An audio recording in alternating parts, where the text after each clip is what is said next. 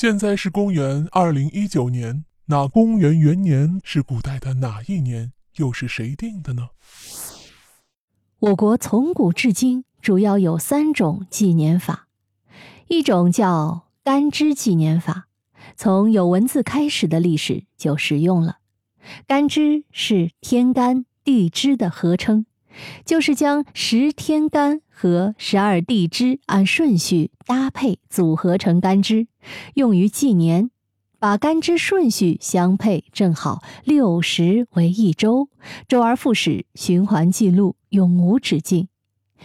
今年是二零一九年，按照干支纪年法计算呢，就是乙亥年。第二种叫年号纪年法，从西汉汉武帝刘彻，也就是西汉第七位皇帝开始有年号，此后每个皇帝即位都要改元。并以年号纪年，此后形成制度。刘彻登基的第一年就是建元一年，也就是公元前一百四十一年。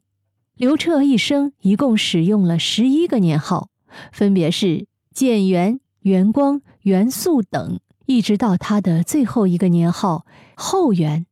历代帝王遇到天降祥瑞或内讧、外忧等大事要事，一般都要更改年号。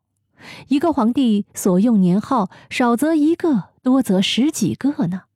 如唐高宗有十四个。从汉武帝刘彻到末代皇帝溥仪，一共出现了六百多个帝王的年号，这也给我们的历史研究带来了很多的困扰，是不是很麻烦呢？第三种叫做公历纪元，也就是我们现在所用的历法，也称为公历，源自于西方社会，旧称基督纪年，现称西历或西元。我国台湾地区目前就经常用西元某某某某年。公元产生于基督教盛行的六世纪，当时为了扩大基督教会的势力。僧侣们把任何事情都附会在基督教上，并主张以耶稣诞生日作为纪元，并将此纪年法在教会中使用。后由于精准度较高，而为国际通用。也有传闻说啊，当时教士们预测的耶稣诞生日并不正确，但是已经开始在教会中实行，干脆将错就错，沿用了下来。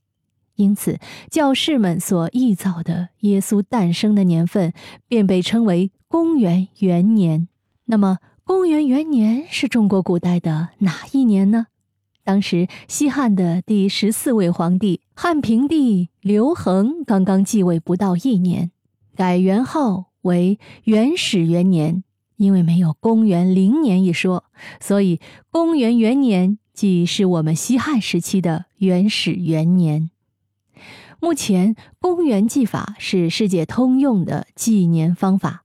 当然，也有部分国家采用自己的纪年法，如日本采用的年号纪年法，以色列则采用犹太历纪年法。那中国什么时候采用的公历纪年法呢？满清灭亡后。公元一九一二年，孙中山就职临时大总统，改国号为中华民国，将一九一二年定为民国元年。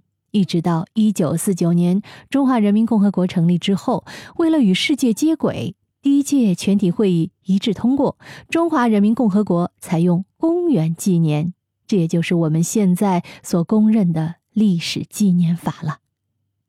现在大家习惯的将公元元年作为分界线，公元元年之后的称为公元某某年，之前的称为公元前某某年。史料的记载断断续续或者年代不清的，可以一直推到公元前两千一百年左右，即夏朝初期。但是考古方面只能推到前一千六百年左右。及商朝中期之前的已无法考证。从公元前八百四十一年，也就是西周共和元年，司马迁写的《史记》开始，有不间断的历史记载。公元前两千一百年至今，一个经历了将近五千年历史的文明古国，值得所有的中国人为此骄傲。